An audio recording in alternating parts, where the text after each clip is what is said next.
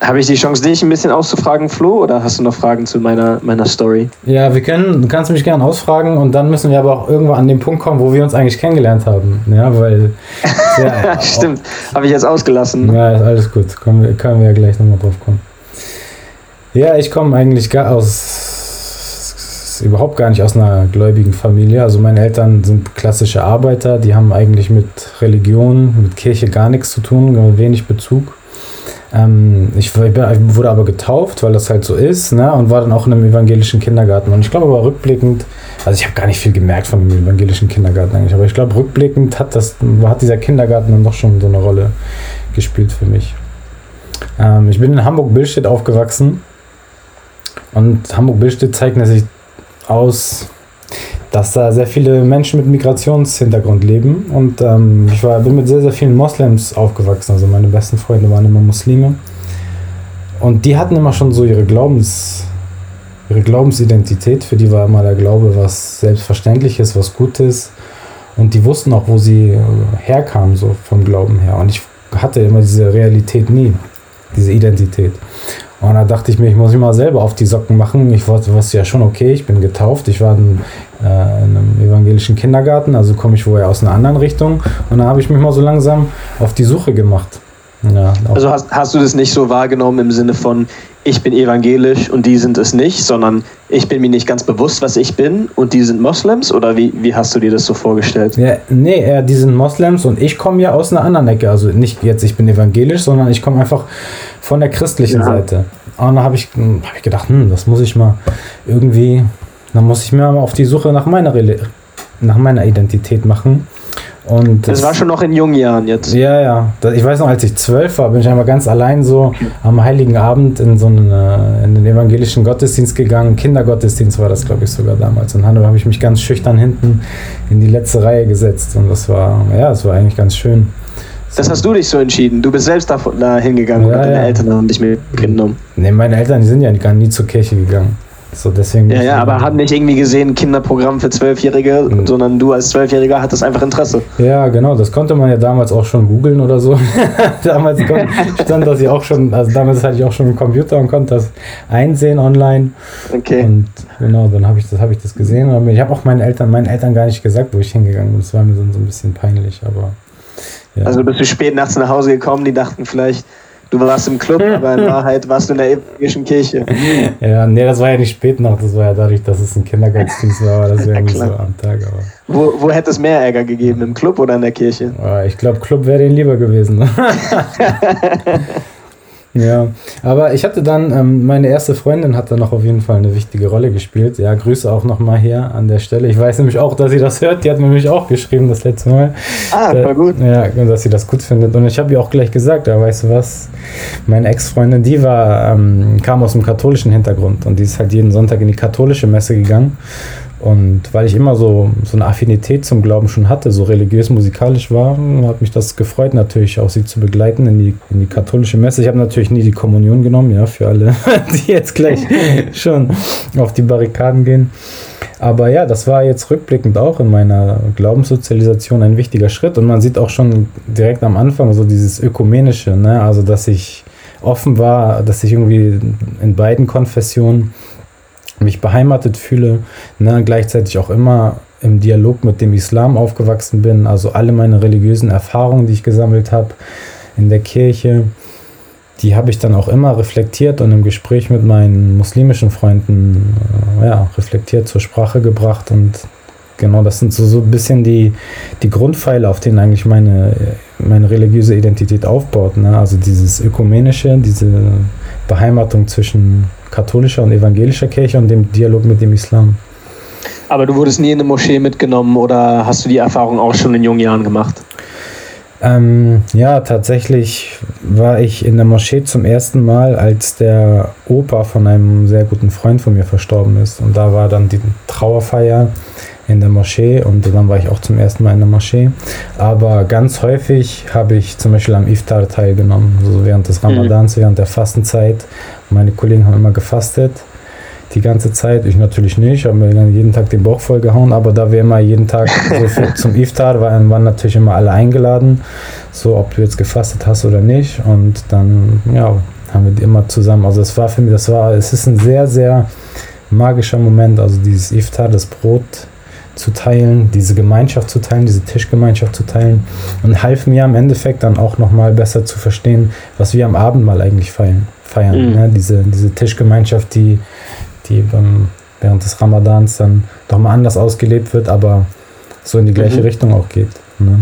Also ganz kurz, war das dann, was interessant für mich ist an deiner Geschichte, es scheint mir so, als du hättest es nie wirklich als kulturelles Phänomen wahrgenommen. Du hast es schon von Anfang an alles, was eigentlich ja normal ist, dass man, ähm, dass man, dass man Familienfeiern hat oder religiöse Feste und so weiter und so fort hat. Du hast es schon immer als spirituelle, als etwas Spirituelles wahrgenommen oder kam es dann erst später? Nee, das war schon was Spirituelles, weil es wirklich, also weißt du, wenn da deine, deine Kollegen, wenn die dann das Fasten brechen und für, vor dir ein Gebet sprechen, das macht irgendwas mit dir.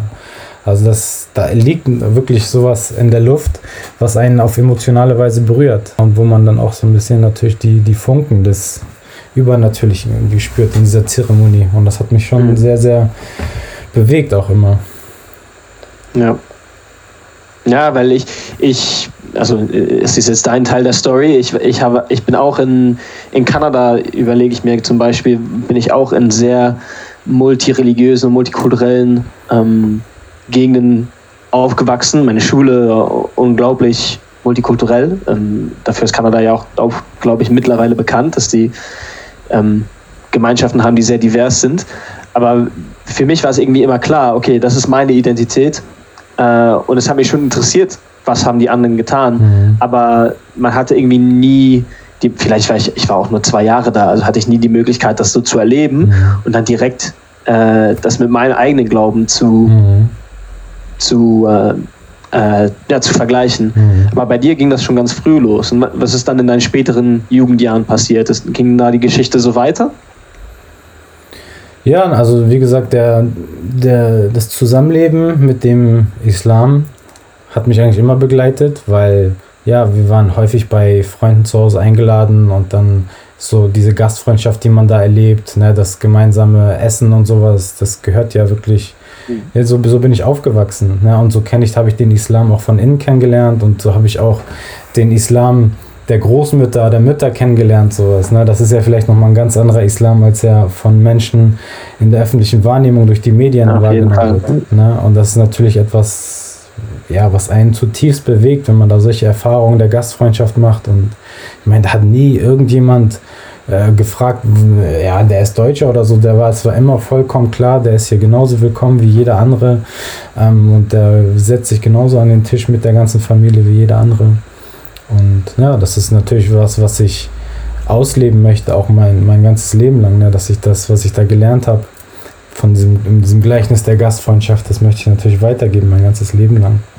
Und durch Bücher hast du auch gelernt oder hauptsächlich durchs Ausleben und durch das Dabeisein? Ja, das kam, das kam später, dass ich mich natürlich für Bücher interessiert habe, aber am, am Anfang. Nein, aber ich, ich glaube, es ist ein Vorteil. Ich, ja. ich würde sagen, ich, ich kenne mich im Islam einigermaßen gut aus. Mhm. Aber hauptsächlich durch Bücher, ja. obwohl ich viele muslimische Freunde hatte, besonders als ich ganz jung war. Mhm. Ähm, aber für dich scheint es mehr so eine wirklich eine, eine fassbare Erfahrung zu sein. Genau, also das, ich habe das, ich habe mitbekommen, wie das so ausgelebt wurde. Dann, was ich aber dann auch mitbekommen habe, ist, dass wenn man sich so über theoretische Konstrukte des Glaubens unterhält, dass da dann doch sehr viel, ja, sag ich mal, Halbwissen herrschte. Ne? Und deswegen habe ich dann irgendwann, aber es war auch dann viel, viel später mal gesagt, okay, ähm, ich lese mir mal einige Veröffentlichungen durch, so Koran-Kommentare und sowas oder so Islam ist Barmherzigkeit, das ist ja auch ein richtig, richtig gutes Buch, ne? Von dem mhm. Khushid heißt er, glaube ich. Und ja, so habe ich mich natürlich dann auf die Weise dann auch nochmal anders dem Islam genährt, auch nochmal auf einer, ja, auf einer intellektuellen, sage ich mal, Ebene. Okay, also Florian, das ist jetzt deine Geschichte, wie du angefangen hast, deine Glaubensidentität zu finden. Ähm, aber du hast noch nicht so viel davon erzählt, wie du angefangen hast, diese Glaubensidentität wirklich anzunehmen und auszuleben. Mhm. Wann, wann, oder was ist passiert in deinem Leben, dass sich das wirklich ähm, konkret, ähm, ja, dass es wirklich konkret wurde und sich verstärkt hat. Ja, also ich wollte eigentlich nach der Schule, ich war mir eigentlich ziemlich sicher, dass ich so Manager sein, werden wollte und ganz viel Geld verdienen wollte. Ne? Das war natürlich mein Ziel, ganz viel Geld zu verdienen. Und dann musste ich aber damals, musste ich ein Praktikum machen im Altenheim. Und das war richtig schön, es war eine richtig schöne Zeit in meinem Leben und eine richtig gute Verbindung auch aufgebaut zu den Bewohnern. Und da habe ich eigentlich gemerkt, ich bin keiner, der irgendwie hinterm Schreibtisch sitzt oder so, sondern ich möchte schon bei den Leuten sein, so proaktiv. Und dann habe ich gedacht, ja, hat es schon immer irgendwie so, so eine Affinität zur Religion. Du kannst immer gut mit Kindern umgehen und studierst einfach mal Lehramt für, für Theologie und Geschichte. Und Hat, ja. Hatte das schon was mit, deiner, mit deinem Glauben zu tun? Oder nur zu dieser Affinität? Oder glaubst du, ist das etwas, was im Kern deiner Persönlichkeit liegt? Ja, beides. Ne? Also ich muss sagen, ich habe dann auch erst im Laufe des Studiums und vor allem der praktischen Erfahrung gemerkt eigentlich, wie sehr das dann doch gepasst hat. Na, also bei vielen läuft das ja meistens umgekehrt. So die, die studieren das und dann merken sie, ja, das passt doch nicht. Ähm, aber bei mir war das eigentlich, je, je, mehr ich eigentlich da drin war, desto mehr und je mehr praktische Erfahrung ich auch gesammelt habe, desto mehr habe ich eigentlich gemerkt, dass es auch passt. Das ist ja auch vielleicht ein Bildnis des Glaubens. Du hast begonnen mit einem Leap of Faith, mhm. aus einem Punkt des Unglaubens und hast dich dann verstärkt da reingefunden. Ja, richtig. Ja, und dann so, dann dadurch, dass ich dann auch einige Veranstaltungen hatte an der theologischen Fakultät, also evangelische äh, Fakultät, hm, habe ich dann auch natürlich mich mehr auf intellektuelle Ebene mit dem Glauben auseinandergesetzt. Ich muss aber sagen, das war eigentlich nur ein kleiner Teil von, von dem ganzen Studium, weil viel war dann auch ja allgemein Schulpädagogik, Didaktik, Methodik und sowas. Also reine Theologie war eigentlich ziemlich klein, nur ein kleiner Teil des Studiums. Aber was ich sagen kann, ist, ey, ganz ehrlich, die theologische Fakultät, das war von allen Fakultäten die coolste. Ja, weil wenn du als, ja. wenn du Lehramt studierst, dann hast du ja wirklich, hast ja die, du studierst ja mit Leuten von verschiedenen Fakultäten zusammen. Und dann, wenn du so Lehramtsveranstaltungen hast, dann sitzen dann auch die Biologen an einem Tisch, die Deutschleute an einem Tisch, die Theologen an einem Tisch. Und wir waren immer ganz ehrlich, wenn du an unseren Tisch vorbeigegangen bist, gerade so Freitagmorgens oder so, na, ey, du hast nur den Alkoholgeruch rochen. So also wir waren schon echt cool drauf und wie ich weiß auch noch, da hatten Was wir. Was man von außen vielleicht gar nicht erwarten würde. Ja, ja. Und da war, wir hatten auch so einen Gemeinschaftsraum, da erinnere ich mich noch, und da hast du auch immer nur um 4 Uhr haben die da schon angefangen, da ihre Bierchen zu köpfen und so, so ein Bier, ihren Bierkasten zu trinken. Also ich war ja kein, ich habe nicht so gern Bier getrunken, aber auch die Mädels und so. Die Mädels haben dann da angefangen, um 14 Uhr schon ihren Piccolo da zu trinken oder so. Da in dem Gemeinschaftsraum also die theologische Fakultät, da muss man schon sagen, ging schon ab. Auch viele ja, Frauen, also ich hatte, war ganz, ganz häufig der einzige Mann so in den Veranstaltungen. Na, ja auch, Aber die, ja auch die waren auch nicht alle dafür destiniert, Pfarrer oder Pfarrerin zu werden. Das waren auch, also so wie du, welche, die dann ähm, auch ins Lehramt einsteigen würden. Ja, es war gemischt. Also wir hatten einige ja. Ver Veranstaltungen ähm, zusammen mit denen, die Pfarramt studiert haben, mit denen die Religionswissenschaft studiert haben, mit denen die Lehramt studiert haben. So, also das war dann schon gemischt, die meisten Veranstaltungen, wo wir waren. War auf jeden Fall eine coole Zeit. Mhm. Ja, und das hat sich dann dieser Weg, Lehrer zu werden, ähm, wie ist es dann gekommen? Dass, also ich, ich erzähle mal unseren, unseren Zuhörern schon, dass da dann eine Pause mit reinkam.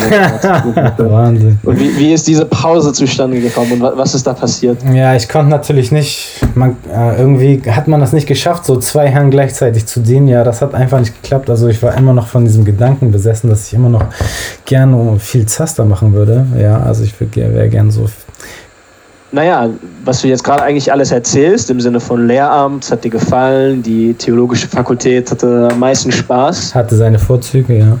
Genau, allerdings. Da macht das jetzt für mich gar keinen Sinn, weil ähm, so, so wie ich deine Story kenne, müsstest du dann jetzt eigentlich mittlerweile vollständig seit ein paar Jahren Lehrer sein, wenn es dir so gut gefallen hat und alles so gut gepasst hat. Ja, ich konnte da dann trotzdem nicht so vom finanziellen absehen. Ich habe dann so, so ein kleines, sag ich mal, Business gestartet, neben, also 100% legal, ja, keine, wenn normalerweise jemand im Bild steht, sagt, ich habe ein Business gestartet, ja. Dann muss niemand nachfragen. Naja. ne, aber ich habe dann da trotzdem noch so einen kleinen Side-Hustle gehabt und dann habe ich mich da sehr reingesteigert, wurde auch ganz schnell, ziemlich schnell monetär ziemlich erfolgreich und habe dann, um auf diesem Level auch so standzuhalten, sehr, sehr viel Arbeit in dieses Monetäre reingesteckt. Und pff, ja, also irgendwie, ich, ich hatte immer so einen, so, einen, so einen inneren Konflikt, weil immer der dachte ich mir so, ey, ich sitze hier so 14 Stunden am Tag vorm Rechner, nur für dieses, um ein bisschen Geld hier zu verdienen oder viel Geld zu verdienen, aber ich tue eigentlich gar nichts Gutes. Und das ging wirklich über Jahre so. Das war Story of my life. Zwischen 20 und so 27 hat sich das echt du hingezogen. du hattest schon immer so einen inneren Drive in dem Sinne, wenn dich etwas, ähm, wenn dich etwas erreicht oder wenn dich etwas befasst, mhm. dass du dich schon intensiv sehr damit ja, auseinandersetzt. Genau. Also das sehe ich jetzt mit, mit, äh, wie du erzählt hast, von dem Glauben. Eigentlich hattest du wenig damit zu tun, aber es hat dich irgendwie erfasst. Du hast dich vollständig da reingeschmissen und dann deine Zeit hast du das, ja. also äh, das Lehramt zuerst, hast dich vollständig reingeschmissen und dann hast dich plötzlich wieder für deine Side Hustles interessiert hm. und wie gesagt, warst du auch dann dort wieder intensiv dabei. Ja, also ich muss sagen, ich habe mich nicht vollständig ins Lehramt reingeschmissen. Also ich war, ich war okay. während, der, während der Studienzeit war schon echt, also mein Side-Hustle, sage ich mal, war schon echt das, was so mich okay. bestimmt hat. Deswegen danke nochmal an alle, die mich da durchgezogen haben. Ja, there, there's no way I can pay you back. Ja, die einzige Möglichkeit, wie ich den Menschen, die mich damals durch die Vorlesungen gezogen haben, wie ich denen das irgendwie zurückzahlen kann, ist, dass ich ein guter Lehrer für die Kinder werde jetzt. Das denke ich mir immer, das ist so ein Ansporn. Aber ich habe leider sehr viel Blödsinn gemacht in der Uni und ähm, ja, war leider kein Musterstudent. Ähm, ich glaube, viele haben mir das auch gar nicht, ich glaube, die meisten haben mir das auch gar nicht zugetraut, dass ich dann am Ende doch noch äh, meinen Abschluss mache und äh, dass ich dann doch noch Lehrer werde. Das haben ja die naja, jetzt bist du mittlerweile wieder auf Kurs, aber da, da, schauen wir schon ein bisschen zu weit in die Zukunft. Ja, davor kam ja noch ein Schritt. Ja, ja. ja, nee, und auf jeden Fall habe ich wirklich diesen Konflikt gehabt, irgendwie, was, dass meine Tätigkeit so sinnlos ist, obwohl die Moni und äh, auch weil ich, ich hatte eigentlich Glück, dass ich auch erfolgreich wäre damit. So, weil dann habe ich gemerkt, okay, dieser Erfolg, der bringt es eigentlich nicht. So, du bist eigentlich da, wo du immer hin wolltest und du merkst eigentlich, ey, das ist eigentlich scheiße. Ne? Und diese Erfahrung, die habe ich schon sehr, sehr früh gemacht. Und das war auch sehr, sehr wichtig, weil ich denke, viele Menschen machen die Erfahrung nicht und merken nicht, wenn sie da sind, wo sie immer hin wollten, wenn das jetzt monetäre Ziele sind, ist es doch nicht so befriedigend, wie man immer denkt. Und dadurch, dass ich diese Erfahrung schon sehr früh hatte, konnte ich das irgendwie abhaken und sagen, ey, ganz ehrlich, diese monetären Ziele, die hake ich einfach ab. Das, das bringt mir nicht weiter. Dann war ich irgendwann hatte ich voll die Sinnkrise und dann habe ich irgendwie habe ich dann gegoogelt, wo ich irgendwo helfen kann und dann habe ich bei auch bei ganz vielen Organisationen mich als freiwilliger Helfer engagiert. Mit, mit Flüchtlingen habe ich da dann Hausaufgaben gemacht, nach Wohnung gesucht und bei Gesprächs-, bei, bei Bewerbungsschreiben geholfen. Und, und, das, das und kam auch aus, aus deinem Glauben heraus? Und da war das eher die Idee, okay, ich, ich muss jetzt was machen, was, was komplett anders ist? Ne, was, was vor allem Sinn hat. Ne? Also natürlich, ja. das hat ja auch eine, so der christliche Glauben hat natürlich auch eine soziale Komponente, aber es gibt natürlich auch eine soziale Komponente, die einfach da ist, auch ohne den christlichen Glauben. Und einfach diese Erfahrung, ey, dieses sinnlose Monetäre, pff, hör mir auf. So. Und deswegen, ja. deswegen habe ich dann ja, nach Möglichkeiten gesucht zu volontieren. Und ja, dann, genau, ein, jetzt kommen wir natürlich zu dem, zu dem Moment. Zu dem Moment, der alles verändert hat. Also ich habe während des Studiums dann irgendwann dachte ich mir auch, irgendwann, ey, du brauchst mal ein bisschen pädagogische pädagogische Erfahrung, ne, wenn du hier studierst, weil die meisten meiner Kommilitonen, die haben schon alle an der Schule gearbeitet und ich habe so meine Schule nur so noch nie von innen gesehen. Und dann habe ich angefangen, habe ich, aber wenn ich, ich meine, das war der Schritt, der mein Leben am meisten verändert hat, grundlegend. Und das war aber so ein irrationaler Schritt. Dann habe ich einen Job angenommen an einer Schule, die war zwei Stunden, ja, von mir entfernt. Ich musste zwei Stunden und ich habe, glaube ich, in dieser, Schu in, in dieser Schule pro Woche sechs Stunden gearbeitet. Vier bis sechs Stunden. So, sogar, ich glaube, das war sogar dreimal wöchentlich. Ich bin also dreimal wöchentlich. Zwei Stunden hin, zwei Stunden gearbeitet, zwei Stunden zurück. So vollkommen irrational. Ja. Aber einfach, das habe ich einfach nur damals gemacht, weil das wurde mir angeboten.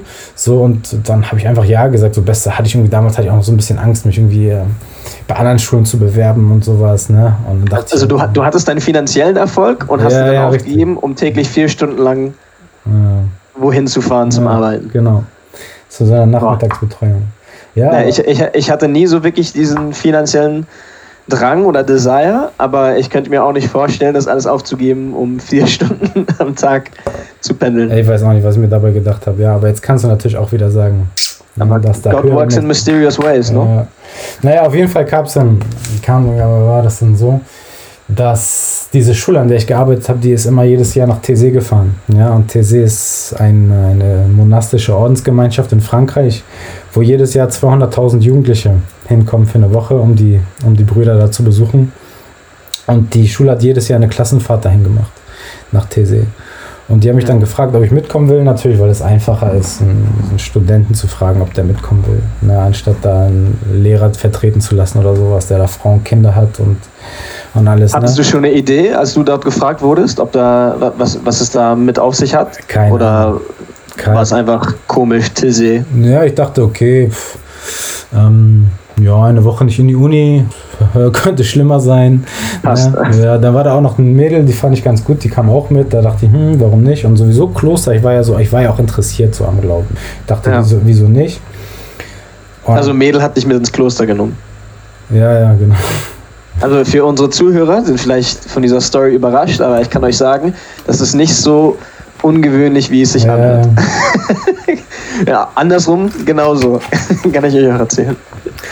Naja, und ich kam da an und das war wirklich der Moment, der alles verändert hat. Also das war die Woche, die, glaube ich, mein Leben verändert hat, als ich wirklich das erste Mal da war. Und das so, aber das ist so schwer.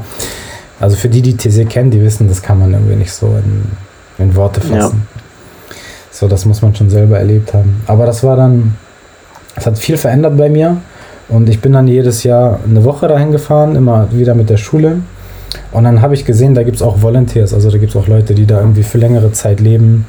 Und die da mithelfen, die Treffen zu organisieren. Und irgendwie hat mich das so, irgendwie hat mich das echt berührt, wie die so miteinander umgegangen sind und alles.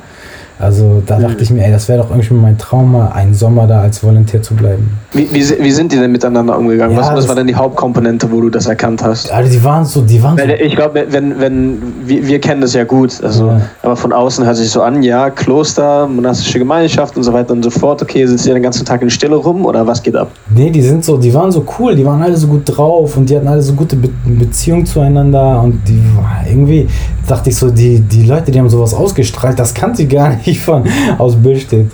Und da dachte ich, irgendwie möchte ich auch mal hier im Sommer bleiben. Naja, gesagt, getan, nach meinem Studium. Dann irgendwann habe ich dann auch gesagt, diesen Side-Hustle, den lasse ich einfach bleiben, zack. Ich war noch ein Jahr, war ich gar nicht, bin ich gar nicht zur Uni gegangen, nur wegen diesem Side-Hustle-Dings da. Und dann habe ich gesagt, okay, meine ganzen Freunde, die waren alle dann schon fertig. Und dann habe ich gesagt, okay, alles klar, scheiß drauf, ich mache jetzt meine Uni fertig. Und danach gehe ich dahin. Ja, und dann wollte ich eigentlich nur sechs Monate bleiben, aber dann hat es mir da so gut gefallen, dass ich eineinhalb Jahre da geblieben bin, ne, in Frankreich.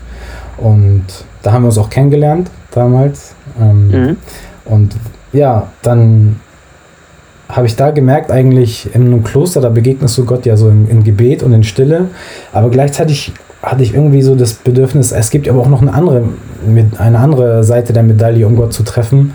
Und das ist, wenn man sich denjenigen zuwendet, die am verwundbarsten in der Gesellschaft sind.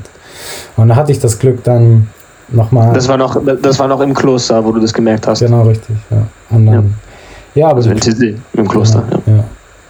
Aber die Klosterleute, die sind ja ganz gut vernetzt, so, die haben ja auch Connections überall hin.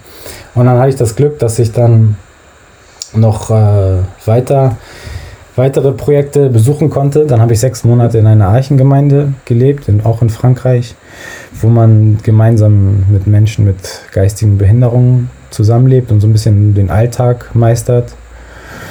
Da war ich sechs Monate und dann hatte ich auch noch zum Glück die Möglichkeit, an einer Schule für syrische Flüchtlinge im Libanon auch zu, zu mitzuhelfen, ein bisschen da mitzuleben mit den Kindern. Und dann habe ich da auch noch im Libanon für, für acht Monate gelebt oder neun Monate und ja, das waren wirklich auch lebensverändernde Erfahrungen. Ich denke, jeder Europäer, der sollte mal, mal eine längere Zeit außerhalb von Europa verbringen. Ja.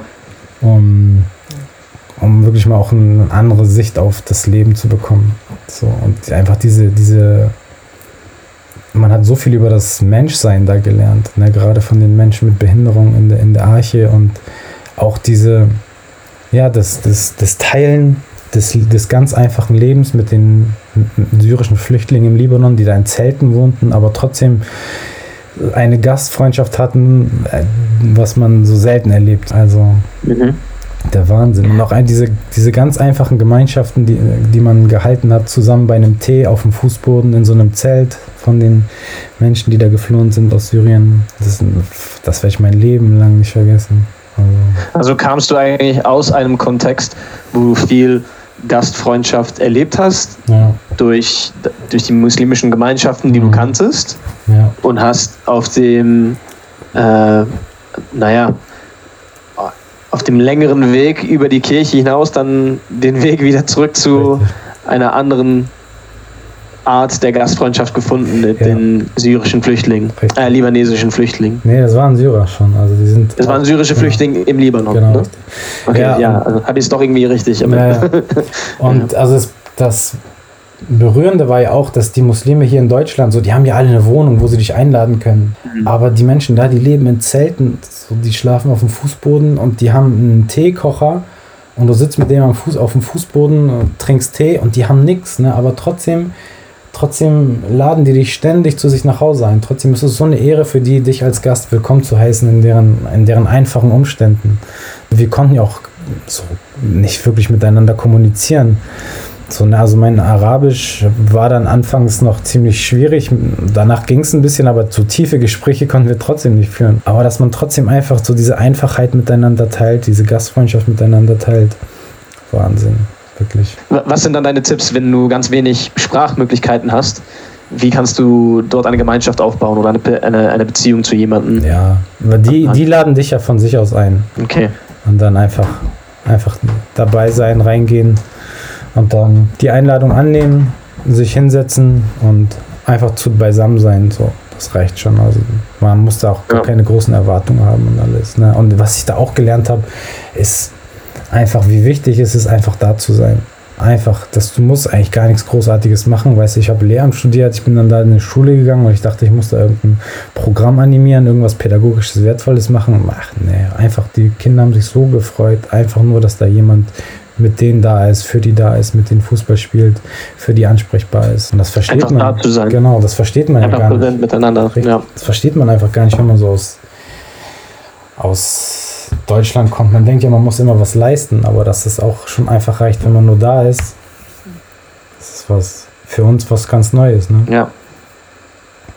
Genau, und dann ja, seitdem, nach der Erfahrung im Libanon, habe ich mein Referendariat angefangen und jetzt arbeite ich als Lehrer einer Grundschule in Hamburg als Religionslehrer und freue mich auch jeden Tag mit den, mit den Kindern zusammen zu sein. Und ich habe tatsächlich die Schule an der ich gearbeitet habe im Libanon, das war eine Schule, die wurde von christlichen Brüdern auch gegründet. Es gibt nämlich Ordensbrüder, die die äh, committen, die committen ihr Leben dazu, nicht in einer monastischen Gemeinschaft zu leben, nicht im Kloster zu leben, sondern Schulen zu gründen und bei den Kindern zu leben. Mhm. Und dass ich mit denen mal so zusammengelebt habe, das hat dem Ganzen Lehrerdasein nochmal eine ganz andere spirituelle Tiefe gegeben. So.